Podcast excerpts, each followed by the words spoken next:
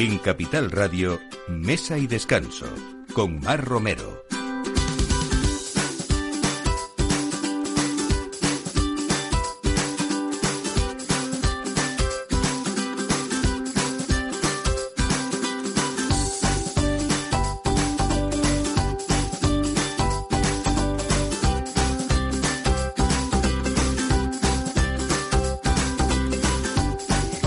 Buenos días, es la hora de abrir la mesa en Capital Radio y empezamos como siempre todos los sábados en Mesa y Descanso poniendo una mesa estupenda porque tenemos dentro de poco una festividad en la que podemos hacer eh, muchos regalos, incluso gastronómicos también.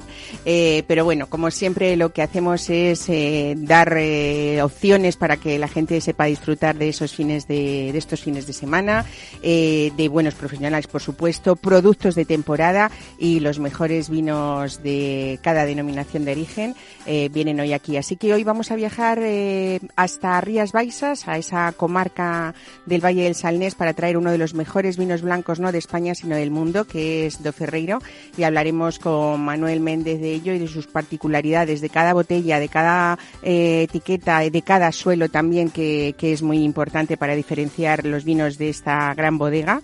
Eh, vamos a hablar de un producto de temporada, que es la trufa fresca negra, que aparte de ofrecer pues muchos beneficios para la salud y la cosmética también, ahora mismo es el momento óptimo del año para, para su consumo. Eh, ya saben que es un curioso hongo que, que, crece bajo la tierra y que la producción, eh, España es líder en esa producción mundial y que aunque parece pues de un aspecto un poco poco apetecible, la verdad es que tiene ese aroma eh, sobre todo aroma más que sabor que queremos todos en nuestros platos y vamos a hablar de, de, él hoy con Marta de Pablo. Buenos días, Marta. Hola, buenos días. Bueno, vamos a hablar de todos esos beneficios cosméticos para la salud, pero también decir que Truffaut eh, es una marca en la que nos facilita la vida y yo creo que este es uno de los regalos más bonitos que podríamos hacer hoy para, para una mesa muy especial, ¿no?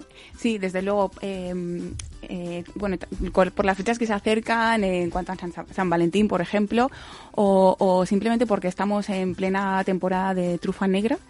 Eh, la, eh, la, trufa es un producto que nosotros estamos intentando democratizar y, que estamos intentando que llegue a todas las mesas a través de facilitarlo con nuestro e-commerce.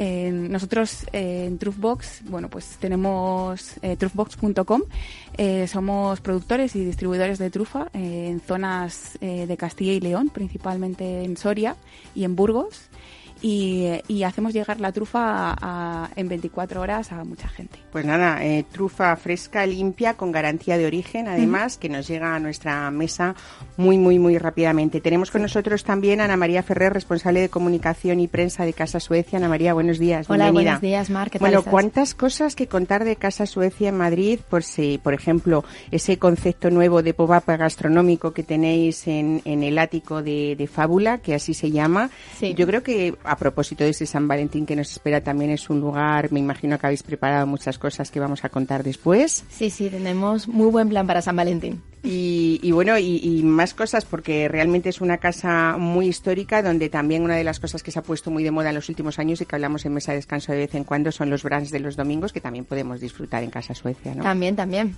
Bueno, pues todo esto vamos a, a, contarlo también. Y vamos a hablar de un restaurante pues eh, tradicional, pero a la vez arriesgado, porque hace cosas que a veces la gente espera que sean distintas, más tradicionales, pero que en la Madrid lo tradicional eh, lo cocina de forma diferente. Enrique Zubillaga, buenos días, bienvenido. Muy buenos días, muchísimas gracias. Propietario y jefe de cocina de La Madrid, que es un restaurante que está en Colmenar Viejo, pero mucho también de herencia cántabra, porque tú eres de Santander, Enrique. Yo soy de Santander, sí. ¿Y te viniste a Madrid? Mi mujer es la que me trajo a Madrid. Y bueno, pues eh, en Colmenar, ¿desde cuántos años hace? Pues que llevamos cuatro años con el restaurante. Uh -huh. Bueno, cuatro años con un restaurante, pero un recorrido también eh, por muchos lugares eh, de fuera de España, con muchas influencias como grandes de la cocina, como Michel Bras, ¿no? Sí. Y, y, con un maestro importante que has tenido también, que ha sido Martín Barasategui, ¿no? A Martín le debo varias cosas, sí. Bueno, vamos a hablar también de que esa influencia, lo hablaremos después en el programa, eh, te ha llevado a ganar varios concursos, sobre todo uno eh, que es el concurso Bocados con Quesos de, de, Madrid Fusión de 2018, que yo creo que fue un poco el encuentro también otra vez, o el reencuentro con este maestro, pero sobre todo quizá ese reconocimiento a tu cocina posiblemente, ¿no? O parte de, ese concurso tenga la culpa un poco. Sí, bueno, a ver, eh, hicimos el esfuerzo, ya que siendo de una parte, una parte de Cantabria, aparte del mar, está muy vinculada a, a, los quesos. Somos productores con varias denominaciones de origen de quesos bastante importantes y bueno, pues en nuestro restaurante tiene que haber cabida siempre para los quesos. Y hicimos una apuesta arriesgada porque hicimos nuestra propia burratina de, de queso pasiego, uh -huh. en este caso. ¿De y... búfala o no? No, no, no. Ah, no, no tenía nada no, que ver. No, no, es leche, dos leches, leche de, de oveja y de, y de vaca. Hicimos nuestra propia burrata, fuimos a Madrid Fusión, funcionó y, y bueno, pues tuvimos la suerte de, de, ganarlo. De acuerdo. Sí.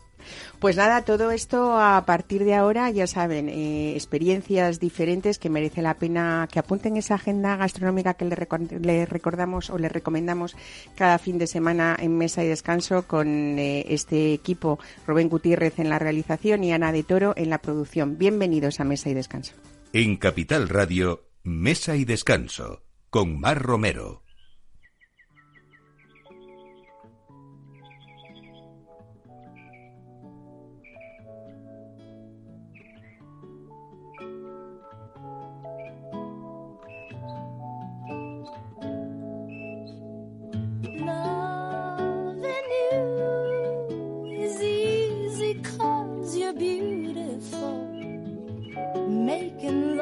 With you is all I wanna do. Loving you is more than just a dream come true. And everything that I do is out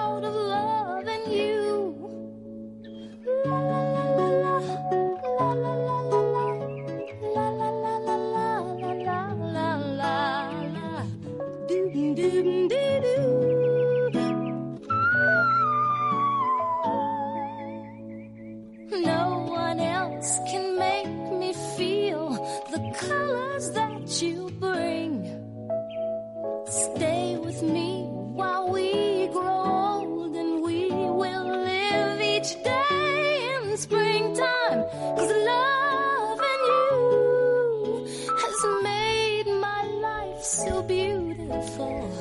Pues vamos a hablar de un lugar eh, muy especial en Madrid porque la Casa de Suecia se inauguró en 1956 como centro neurálgico y punto de referencia del pueblo sueco en Madrid y en la planta baja acogía ese centro escandinavo y el resto del edificio sería el Hotel Suecia eh, que bueno ha tenido muchísimas eh, tradiciones y que algunas eran tan importantes como por ejemplo la fiesta en la primavera o, algunos almuerzos eh, en espacios emblemáticos como el de Ernest Hemingway, que fue uno de los personajes que muy conocidos que se hospedaron allí.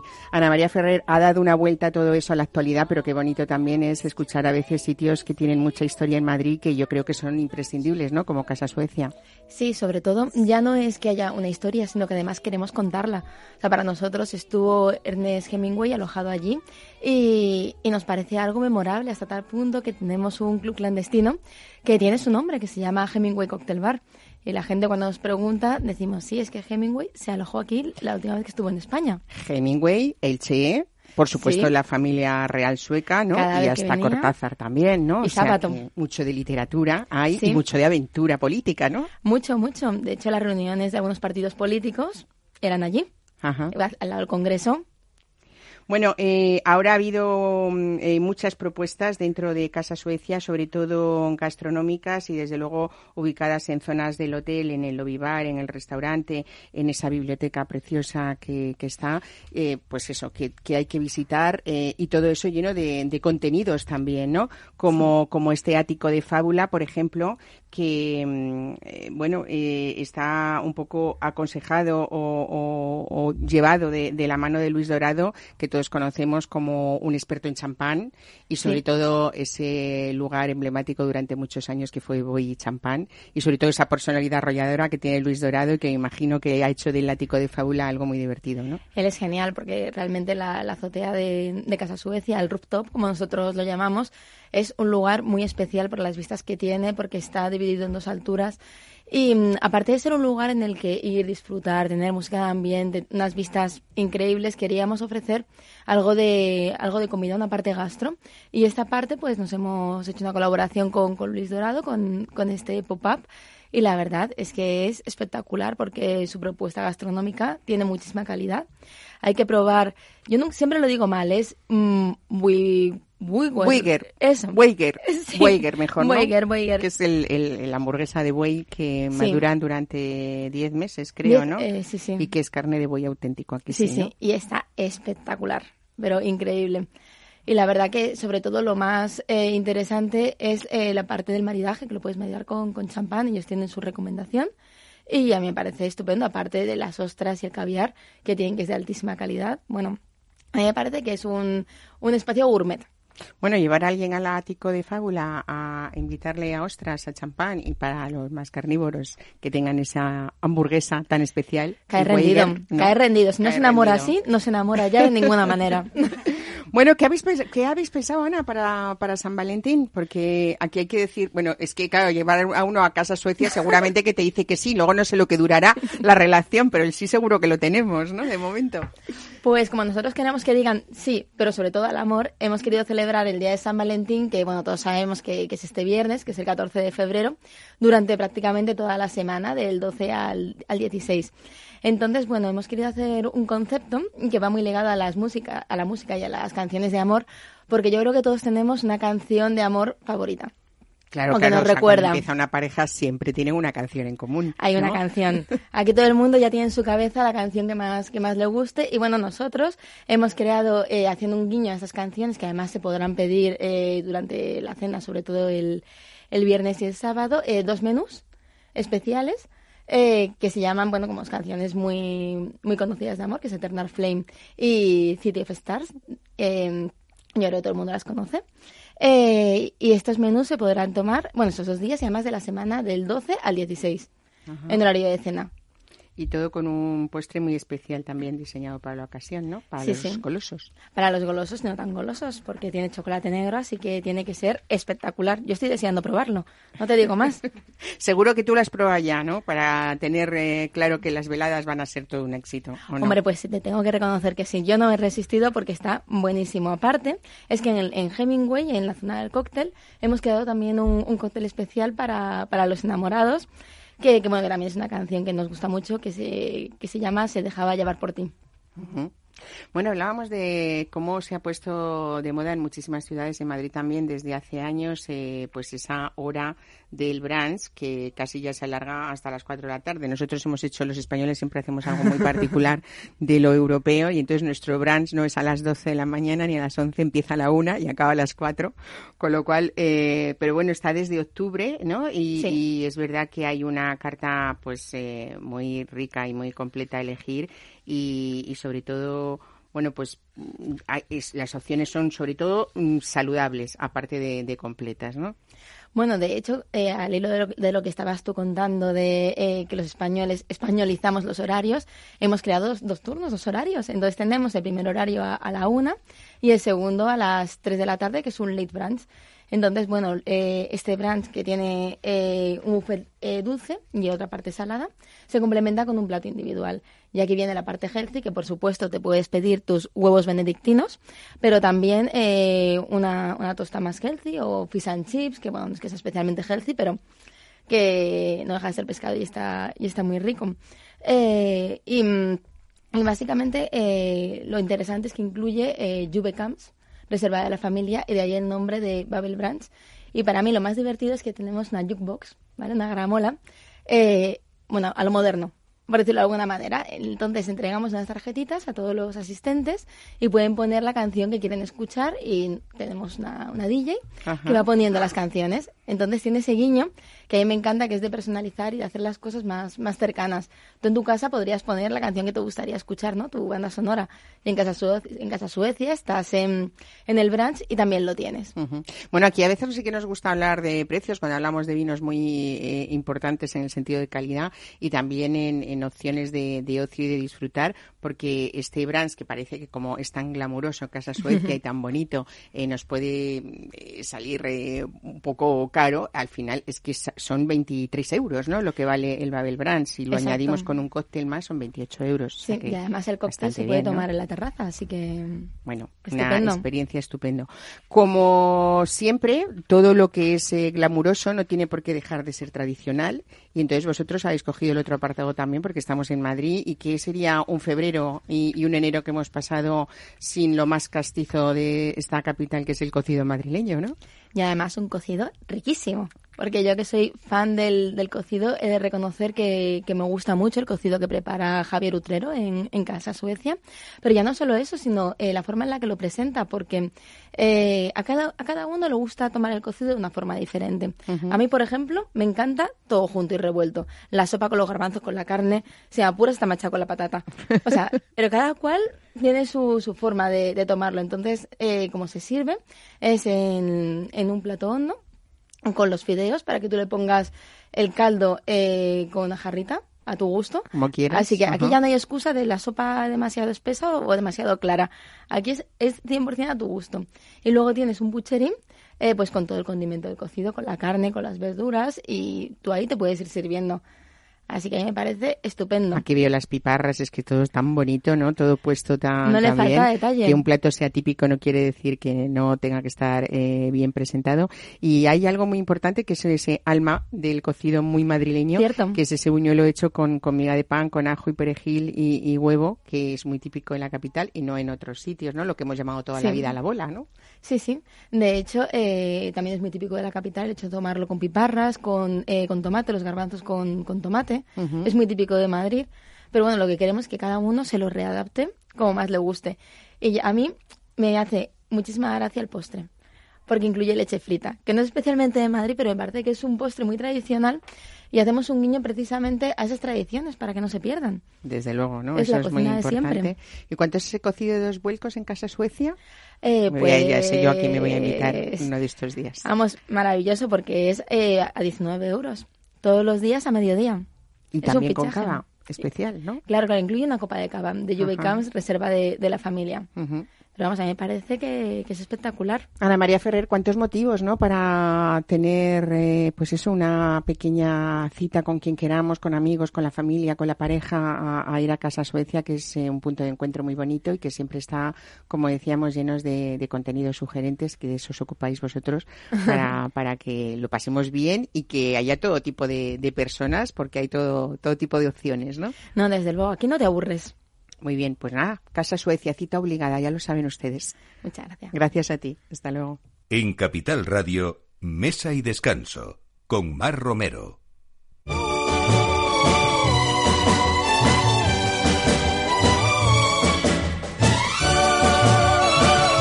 En Capital Radio, Mesa y Descanso, con Mar Romero. Dreaming, I'm always dreaming. Dreaming, love will be mine. Searching, I'm always searching. Hoping, someday I'll find. Como cada sábado, viajamos y nos vamos a ir hasta Rías Baixas, aunque un poco con la memoria y con el sentimiento y con el corazón, porque quien ha viajado realmente es Manuel Méndez, de las bodegas Gerardo Méndez a Madrid, para estar con nosotros. Buenos días, bienvenido, Manu. Buenos días.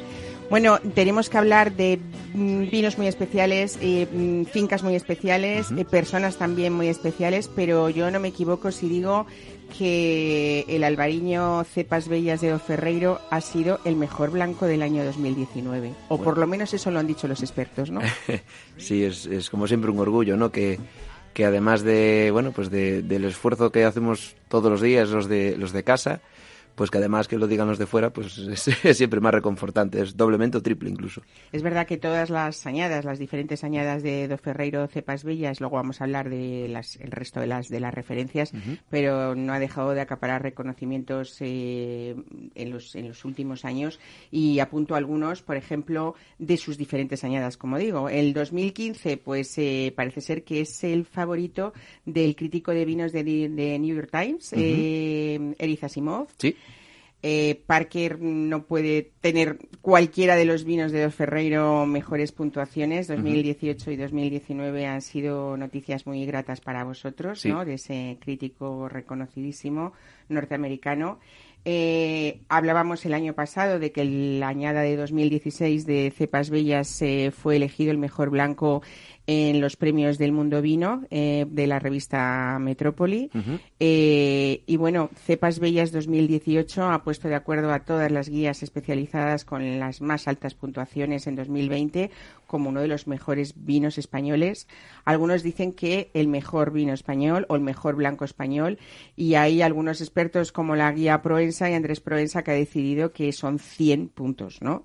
Eh, en ABC hemos, habéis tenido también unos 96, Sí. 98 No, puntos. En ABC creo que fueron, sí, 90 y- 96 creo. En. Grumets 98 También también, 98, ¿no? sí.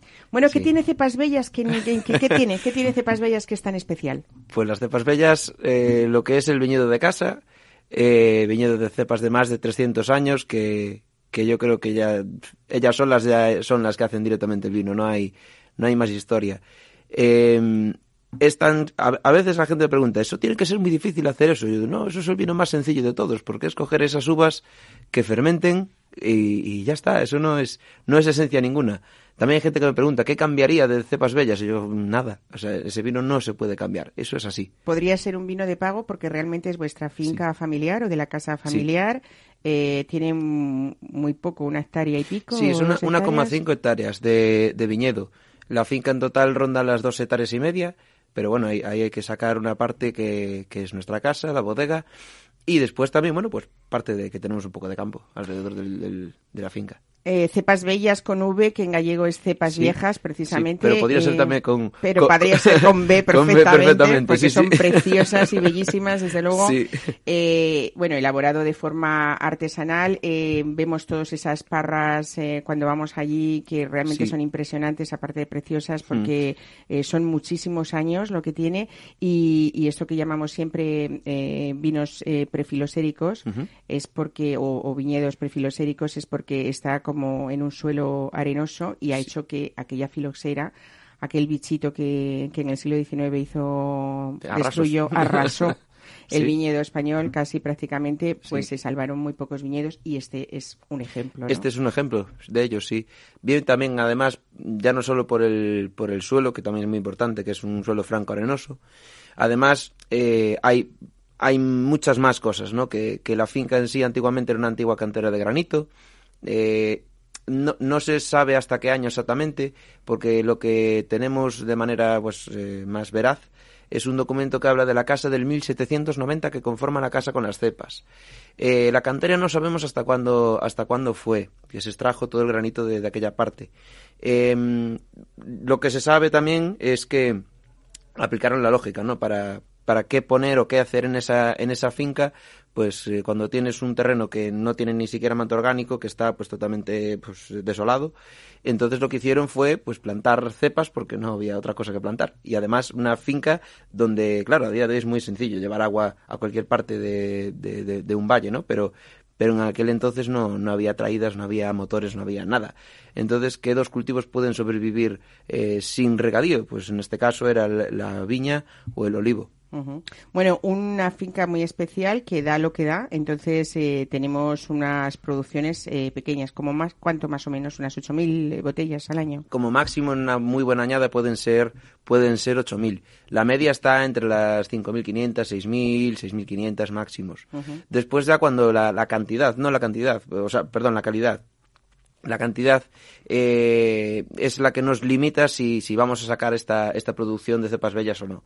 Eh, calidad es, es que es más. En los años más difíciles, cuando pues las demás viñas eh, sufren más y hay pues hasta quizás más problemas de hongos, ¿no? Que también existen. eh, esta viña es como que es, eh, es especial porque en las añadas difíciles, como puede ser 2014, 2012, que no hubo cepas bellas, esa parte le pasamos a Do Ferreiro y nos da una pena enorme porque es, es además catar ese depósito es como no sé qué pasa ahí dentro Que es distinto a es los distinto, demás, es distinto y, y en los años difíciles son- aún, es, aún es mejor. Es como, Dios mío. Bueno, lo que quieres contar con esto es que cepas bellas solo lo tenemos en unas añadas excepcionales, ¿no? Cuando tenemos una botella de cepas bellas delante sabemos que se trata de una añada excepcional. Sí. Cuando no lo es tanto, eh, Do Ferreiro eh, gana todavía aún más de lo que de lo bueno que es, ¿no? Efectivamente, ¿Eh? efectivamente. No nos podemos olvidar de que Do, Ferre- Do Ferreiro para mí es, eh, es el vino de- más complejo de, de- de hacer y, de la casa, porque no deja de ser la mezcla de muchísimas parcelas, todas en la subzona del Sanés. Rondamos las 165 parcelas en, en 14 hectáreas de terreno. 165 parcelas Sí. en 14 hectáreas. La más grande 1,6 hectáreas y la más pequeña pues puede ser unos 30, 32 metros cuadrados. Que es, Claro, y ahí hay unas que están más cerca del mar, otras que están más en el interior. Eso es. Y todo ese equilibrio tiene que ser eh, prácticamente El casi idéntico cada año Claro. para que uno, eh, que, que una persona que, que sea fiel en todas las añadas a Do Ferreiro, seguro que, que, mm, sin ser un experto diferenciaría Do Ferreiro entre otros vinos sin si no supiéramos las etiquetas o no las viéramos. ¿no? Efectivamente. Eh, que ya no solo es eso, porque y, y perfecto e igual es, es imposible en el mundo del vino, ¿no?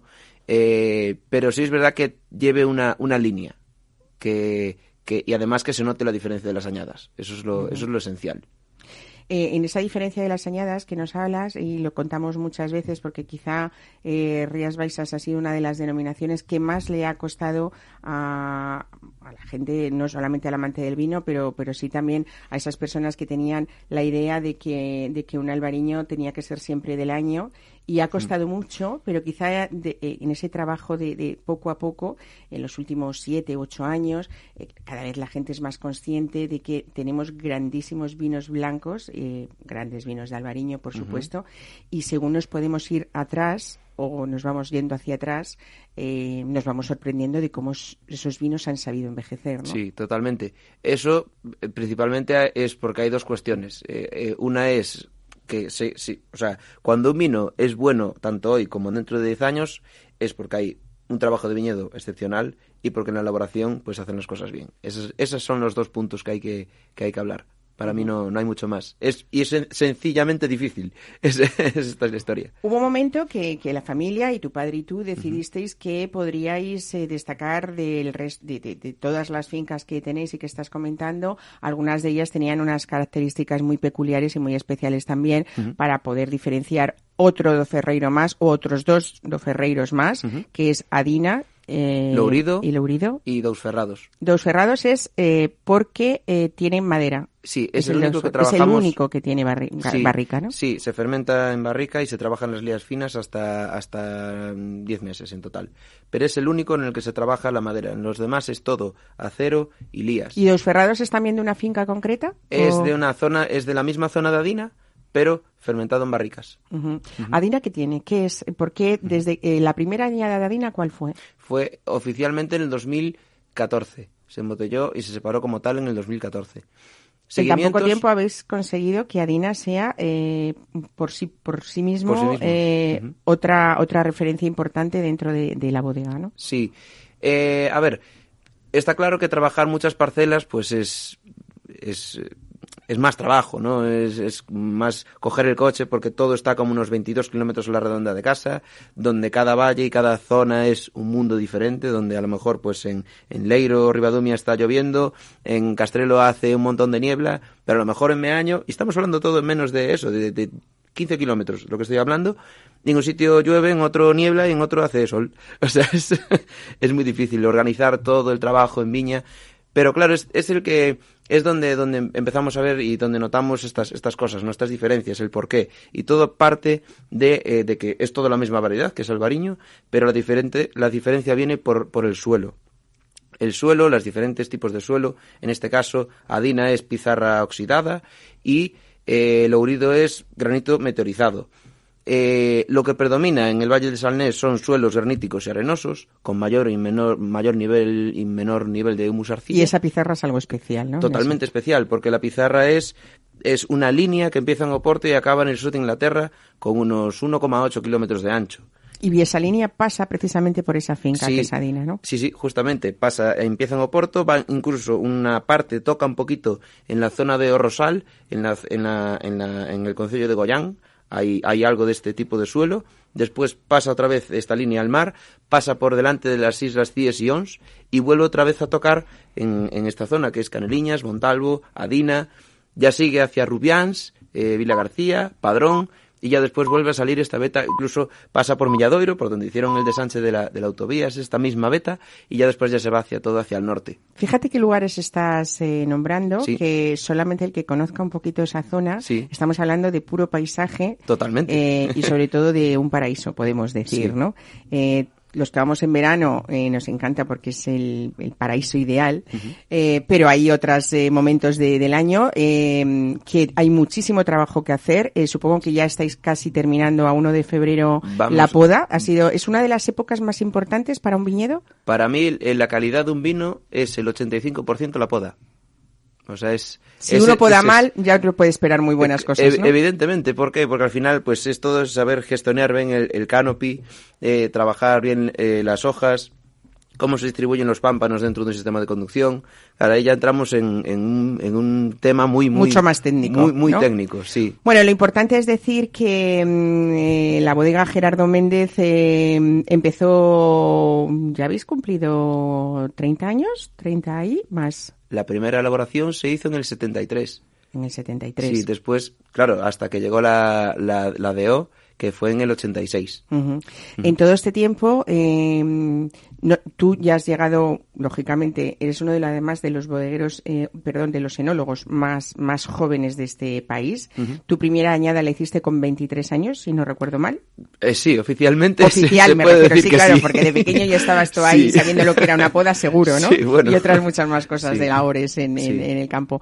Pero bueno, quiero decir que sí que, eh, yo siempre digo que Do Ferreiro ha, ha sabido ser grande desde lo más pequeño, ¿no? Porque a veces estamos acostumbrados a nombres internacionales dentro de nuestro país que son grandísimas bodegas en todos los sentidos, en el de volumen también, ¿no? En el de hectáreas también, en el de fincas, eh, eh, y sin embargo, algo como lo que nos estás contando ha sabido hacerse muy especial, incluso internacionalmente, como hemos comentado al principio de nuestra Sí. conversación, ¿no? Mm. A base de mucho esfuerzo, a base de viajar mucho, salir de casa, hay que... ¿Cómo, ¿Cómo te sientes con esa herencia que, Pues- te, que te están dejando? Pues hombre, es, es una gran herencia. Sea, y una yo- responsabilidad, ¿no? Eh, Sí, eso siempre, una gran responsabilidad. Eh, bueno, no quería hacer alusión a la frase de Spiderman, ¿no? Pero, pero sí que es cierto que, oye, pues salir de casa y voy a, pues a diferentes partes del mundo, desde Japón hasta Estados Unidos, y... Y tú dices es- que eres de Ferreiro y es- ya la gente como que se pone un poquito a tus pies, es- ¿no? No voy a decir eso, porque joder. Ya, ya sé que tú no lo vas a decir, pero lo digo tiene- yo. Tiene, también tiene otras grandes referencias y gente que lo hace extremadamente bien también. Eh, pero sí que es verdad que, oye, pues por lo menos ya es como una, una gran puerta abierta, ¿no? Que tengo en el mundo. Desde luego. Bueno, pues a mí no me queda nada más que felicitarte Pues mm, a ti, a la familia eh, y sobre todo darte las gracias por esos buenos momentos que nos hacéis eh, sentir siempre que abrimos una botella y que procuramos siempre que si es de Ferreiro sea en una ocasión especial, ¿no? Porque la ocasión lo merece siempre, ¿no? Siempre- y el siempre vino lo merece. y este y este vino también. Siempre lo merece, sí. Pues muchísimas gracias, Manuel. Gracias por estar hoy con nosotros. Oye, ¿cómo se prevé así adelantando demasiado esa vendimia 2020 o es muy pronto para muy hablar pronto, todavía? Puede pasar cualquier cosa, ¿no? Sí, Siempre eh, que sea buena, por favor. Eh, Sí, eso va a poder ser, sí. Lo que se sabe es que, bueno, que en el, en el campo vamos con mucho retraso porque las lluvias eh, marcaron mucho el mes de diciembre y finales de y principios de enero, pero bueno, hasta ahí hasta ahí podemos leer. Cualquier cosa puede pasar. ¿no? Sí. En Rías Baixas siempre todo Siempre, es una siempre. sorpresa. También es por eso hay que dar la enhorabuena, ¿no? Porque eh, se juega con poca seguridad eh, y cada año, como dices tú, cada añada es diferente. Es un mundo. Pues nada, felicidades de nuevo. Gracias. En Capital Radio, Mesa y Descanso, con Mar Romero.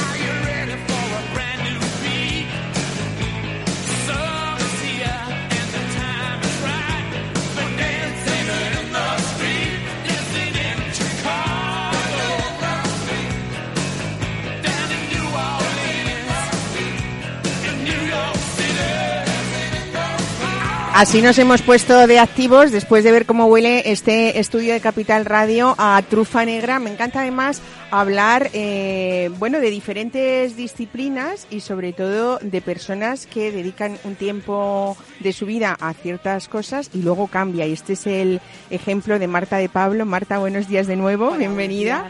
Eh, eras arandi eres arandina, ¿no? sí. Pero te viniste a estudiar a Madrid y empezaste a trabajar en el mundo de la moda. Sí, he trabajado pues como 12 años en el mundo de la moda. Bueno, esto a mí me encanta hoy hablar, eh, a veces parecemos un poco blandengues cuando hablamos de San Valentín, el próximo, ¿no? Pero es que es verdad que hay muchas cosas que en la vida, por ejemplo, Enrique nos lo contaba antes, cambian por amor, porque te viniste a Madrid, conociste aquí a Jaime Olaizola, que es el ingeniero y agrónomo y cofundador de Truebox, Sí, sí. y, y aquí pues decis- decidiste meterte en este, en este proyecto y, y- y cambiar de sector, ¿no?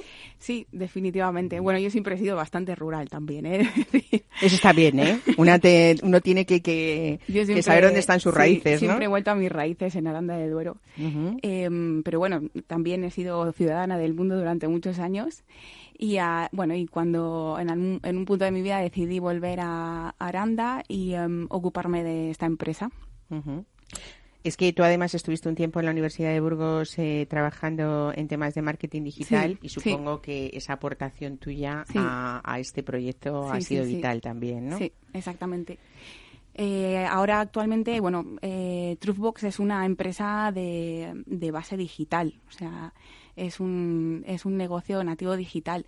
Eh, lo que pasa es que eh, pues tiene un producto con mucho recorrido y ese producto de, tanto recorrido pues empieza en zonas muy rurales de, Soria y de Burgos principalmente y, eh, y nosotros transformamos ese producto y lo, y lo llevamos a, a los hogares y a los restaurantes y a distribuidores eh, pues en 24 horas. Bueno, disponéis, Truebox dispone de varias plantaciones propias en, en Soria y en Aranda de Duero. Ahí cultiváis, eh, entre comillas, la, la, la trufa. Sí. eh, dentro de lo que se puede controlar ese, ese cultivo, que es bastante salvaje, ¿no? Sí. Eh, que yo creo que más que cultivar lo que hacéis es, es crear ese ecosistema que favorezca esa reproducción de, de la trufa. Reproducís bosques de encinas, ¿no? Cómo me gusta Sí. hablar de esa naturaleza y de esos ecosistemas únicos que no hay que perder y que tenemos que guardar para las generaciones próximas. ¿no? Exactamente, y también se fomentan. eh, lo que lo que intenta hacer Truthbox es eh, generar riqueza en el mundo rural a través de hectáreas que plantamos de encinas y, eh, y bueno y transformar esos entornos y bueno ni siquiera transformarlos porque realmente son naturaleza pura y nosotros transformamos muy poco. Simplemente eh, pues facilitamos el entorno para que las trufas salgan. Aunque no solo nosotros en Truffbox no solo tenemos trufa de nuestras eh, de nuestros encinares sino que también recolectamos en zonas salvajes. Bueno, es un producto que siempre ha tenido fama de caro, de exclusivo, de mesas de, de lujo, pero es parece ser que vosotros habéis hecho, hablabas antes de la democratización, ¿no? de, la, de la trufa, habéis hecho que sea mucho más accesible a, a cualquier persona eh, y aparte de esos de esa demanda que hay en los mercados internacionales que, que bueno que sí eh, supongo que en todo ese proyecto que, que habéis hecho y ese desarrollo se ha hecho más asequible. Cuéntanos por qué. Sí, bueno, nosotros al final eh, no tenemos límites en, en el tamaño del gramaje que vendemos. Podemos vender desde 20 gramos hasta kilos de trufa. Eh, por esa razón lo, lo llamamos así y es que eh, quizá encontrar trufa en un mercado es bastante complicado.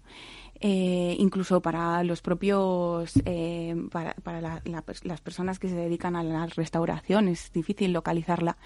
Entonces, bueno, a través de nuestra página web eh, cualquiera puede hacer una solicitud de, de una caja de trufa o un pack de, de- de trufa con otros productos y, te- y nosotros lo, man- lo mandamos por mensajería y te llega a casa en 24 48 horas en, en España. Pero, por ejemplo, podemos comprar una trufa de 30 gramos, son 30 euros. ¿no? Sí, sí, sí. Y, y- y tenemos aquí un experto hoy de, de cocina. Enrique, una trufa de 30 gramos, eh, ¿cómo podemos utilizarla? ¿Nos da de sí en nuestra cocina? Porque, claro, se trata de aromatizar, supongo, muchas de las recetas, ¿no? no Exacto.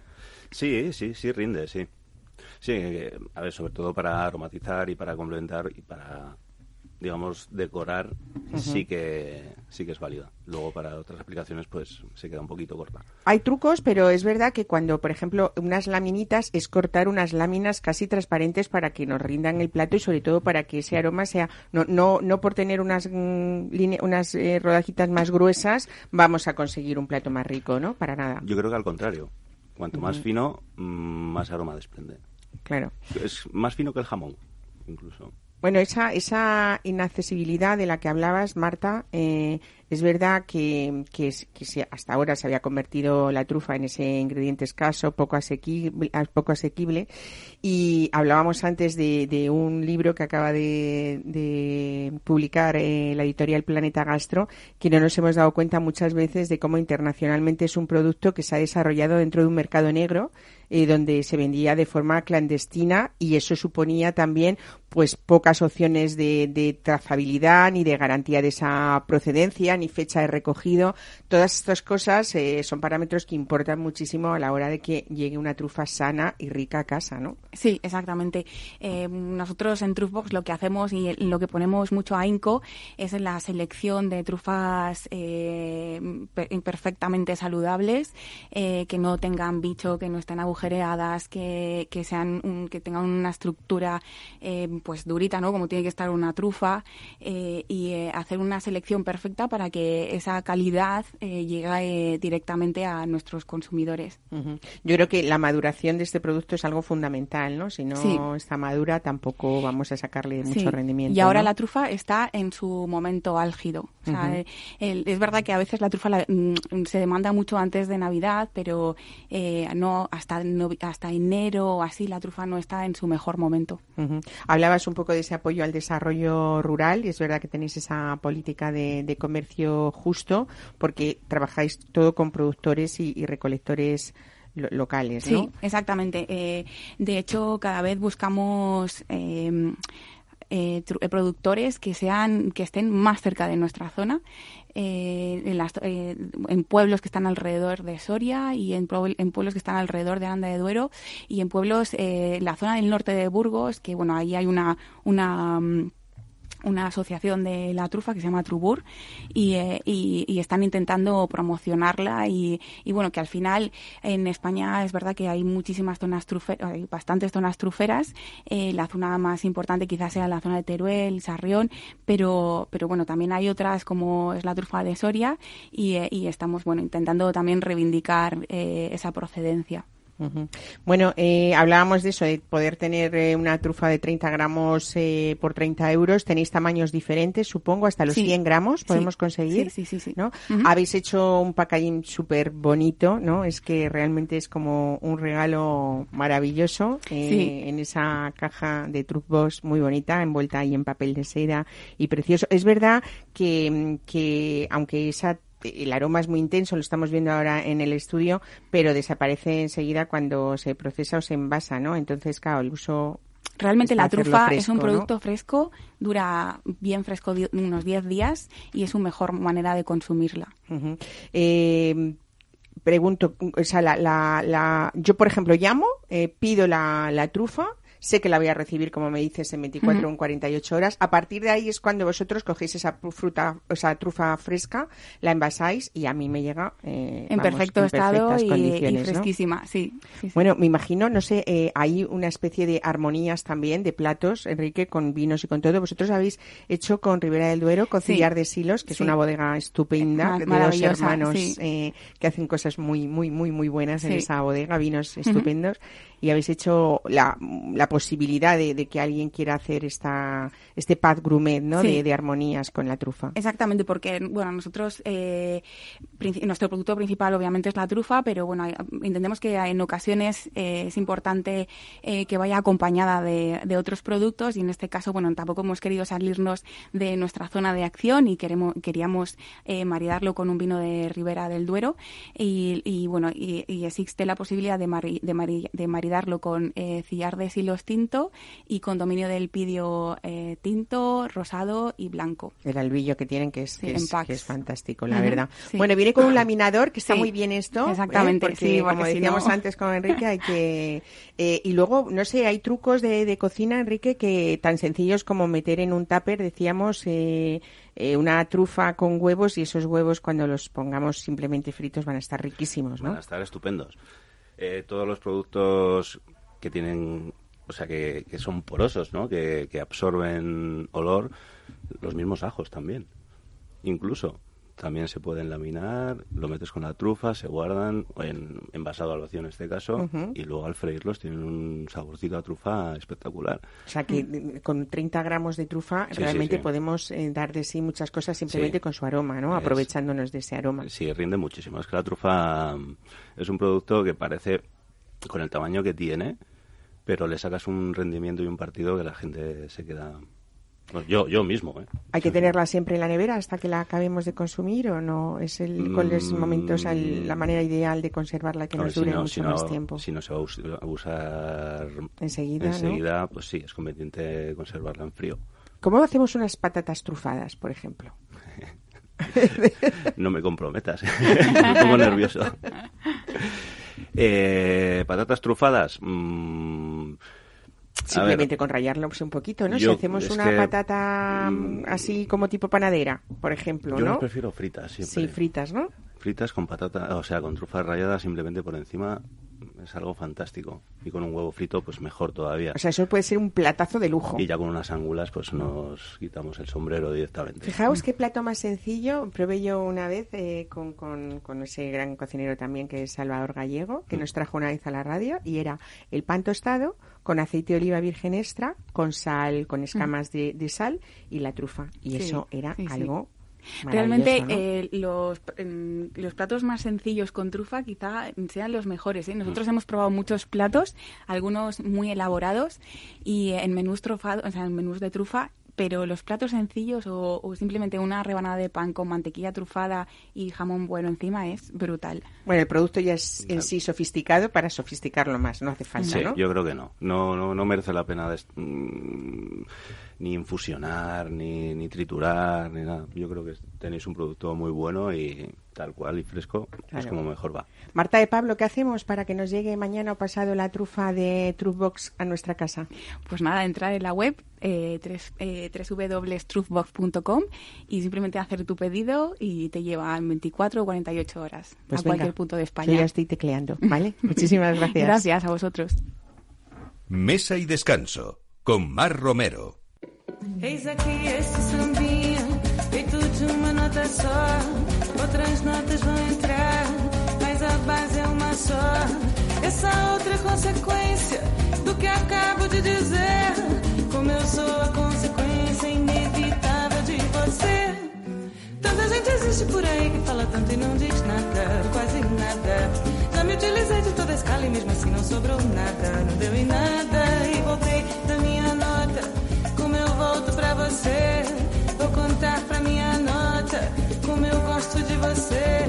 E quem quer todas as notas, é fá, sol, lá, si, dó. Fica sempre sem nenhuma, fique numa nota só.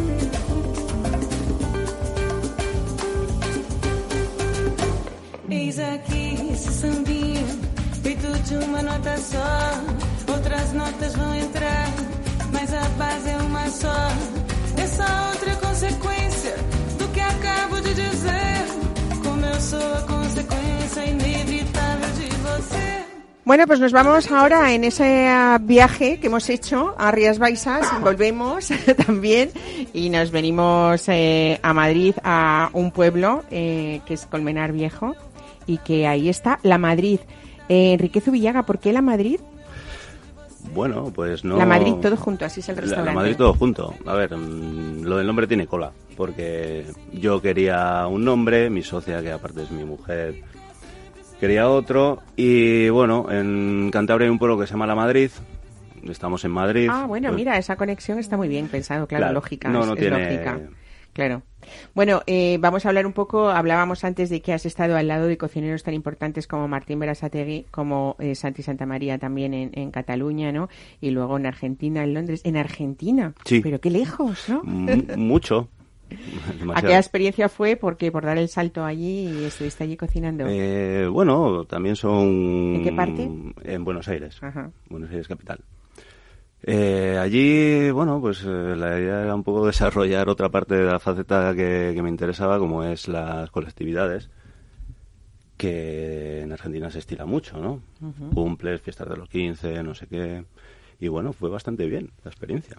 Bueno, esos viajes siempre al final se reflejan en la cocina de, de un profesional, ¿no? Con esa tradición cántabra que nos contabas, es verdad que en la Madrid has intentado hacer una cocina eh, tradicional, pero distinta, decíamos al principio del programa. ¿Cómo la definirías? ¿Por qué es distinta? A ver, eh, yo siempre he defendido la base de la cocina tradicional 100% porque al fin y al cabo es lo que mm, la- a la gente le gusta, ¿no? La profundidad de una cocina sencilla, pero a la vez, claro, mm, no queda más remedio que autorreciclarse un poquito y seguir la tendencia que están marcando ahora mismo pues, pues los grandes cocineros, los grandes restaurantes, porque la gente mm, lo demanda también. Entonces, eh, reconvertir una cocina clásica o tradicional no es sencillo. Eh, hay que pensar mucho. O sea, porque no puedes destruir un producto, no puedes mm, dar las formas que no van a gustar. Entonces, lo de un poco diferente es simplemente mi punto de vista, nada más. Incluso a veces en, eh, yo que sé, en platos tradicionales es simplemente pues la, esa actualización que habéis hecho los cocineros en los últimos años Sí. de aligerar salsas, Sí. de esas cocciones un poco cambiarlas, ¿no? Mm, esas Mm. verduras eh, que sean menos pasadas de lo que estábamos Exacto. acostumbrados antes y esas grasas, por supuesto, las habéis aligerado en esa cocina tradicional casi eliminadas. de una manera muy sensata, ¿no? Ujú, Que- sí. que- Bueno, ¿qué encontramos en la Madrid? Aparte, dinos platos que no nos podemos perder.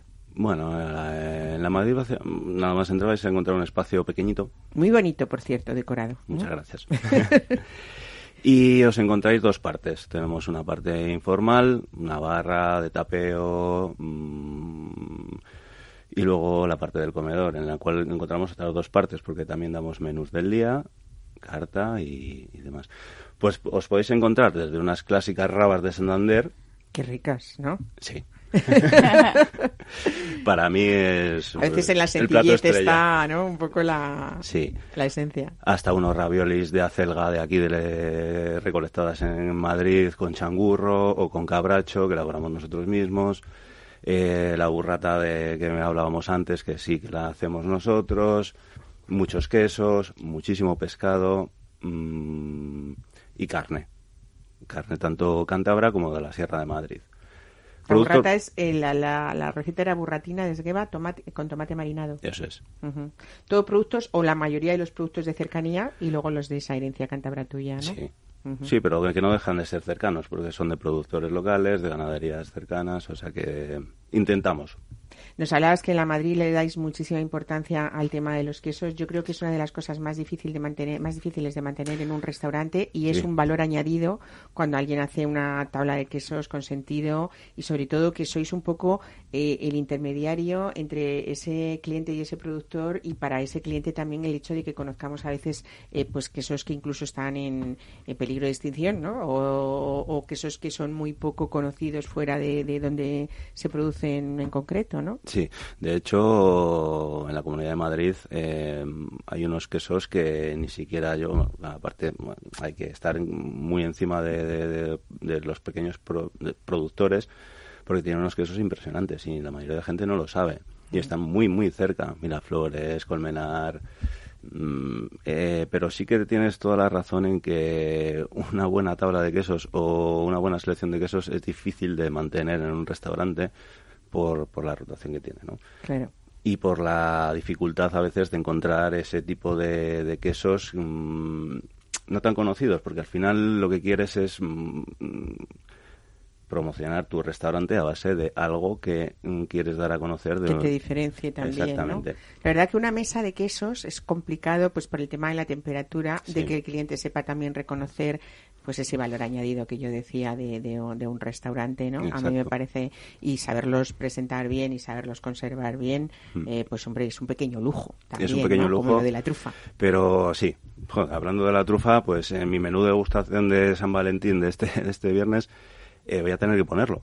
Porque Claro. no lo tenía. Pues ya sabes lo que Y tienes que hacer, me- llamar, Se me han ocurrido ¿eh? así de repente un montón 48 de cosas. horas te llega. Así que esta- estaremos en contacto. Oye, ¿qué habéis preparado vosotros en la Madrid para, para San Valentín?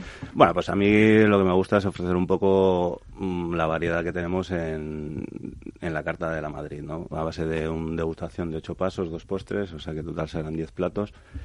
Y con un pequeño maridaje, no todo, porque la, mm, a ver, la gente también es libre de elegir su, su vino si quiere, entonces le damos la- las dos opciones. Podemos maridar pero sobre todo mm, el queso presente, el chocolate va a estar mm, en varias partes de... Qué rico, ¿no? Sí, sí. Y el pan. Y el pan, que es muy importante en un restaurante también, pan. ¿no? Pero el pan con chocolate.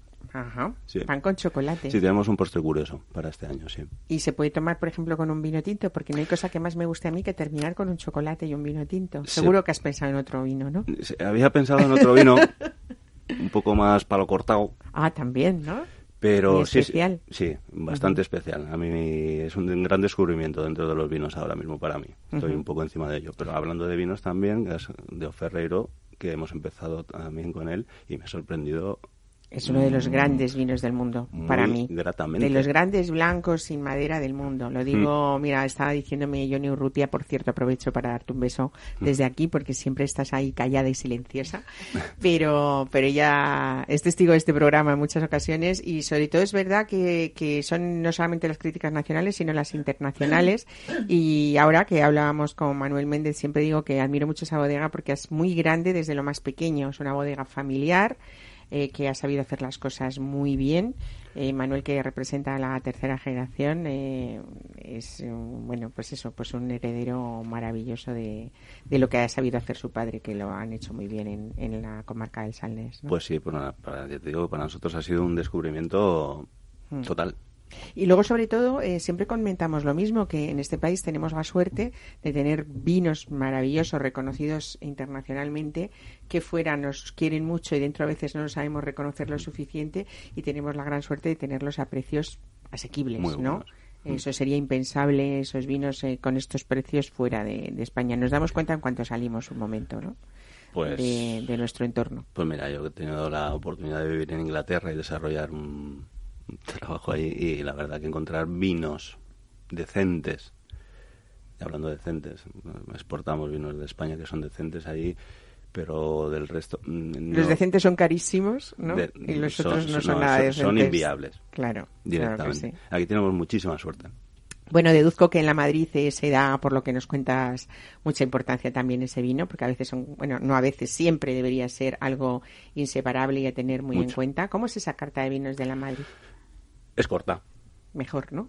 No sé, Mejor. esa es mi opinión. Mejor porque a veces nos volvemos locos con esas enciclopedias que nos presentan en algunos sitios, ¿no? sí, porque aparte a mí me encanta. Y además es una manera de rotar bien los vinos, ¿no? Vamos rotando, vamos Claro. buscando, vamos probando. Y para mí estoy descubriendo un mundo también muy interesante que antes lo tenía un poco alejado, ¿no? Dedicarme más a la cocina, pues estoy descubriendo otro tipo de alternativas y sobre todo el vino estoy enganchadísimo ahora. Tenemos referencias eh, nacionales, sobre todo. Eh, internacionales no, de momento no. O sea, eres un defensor del vino español, ¿no? Sí, a, ultranza. Me parece estupendo, ¿no? Sí. Y luego supongo que también en eso, en ese vino o en ese restaurante La Madrid habrá esa representación, aunque sea pequeña, de algún vino madrileño, lógicamente. Por supuesto. Eh, tenemos un vino de uva malvar que tampoco tenía, o sea, no, no lo había probado nunca. Es una recuperación de una, de una uva madrileña Ajá. que me está sorprendiendo también. Muy rica. Qué bien, pues Enrique Zubillaga, enhorabuena, sobre todo por bueno, pues por esa defensa de ese producto español, de ese producto cercano, del local, de esa cocina sincera, que a veces se agradece mucho. Sí. Y ya saben ustedes, en esa agenda gastronómica si van a Colmenar Viejo, La Madrid. Dime la dirección, que no me la sé. Es la avenida Juan Pablo II, número 5, muy cerquita de la, de la estación de cercanías de Renfe, y ahí nos podéis encontrar. Pues estupendo. Pues nada, aquí terminamos como siempre. Muchísimas gracias por escucharnos. Gracias a Ana María Ferrer, a Marta de Pablo, a Manuel Gracias. Méndez y a Enrique Zubillaga y a ustedes que nos escuchan. Hasta la semana que viene. Muchas gracias.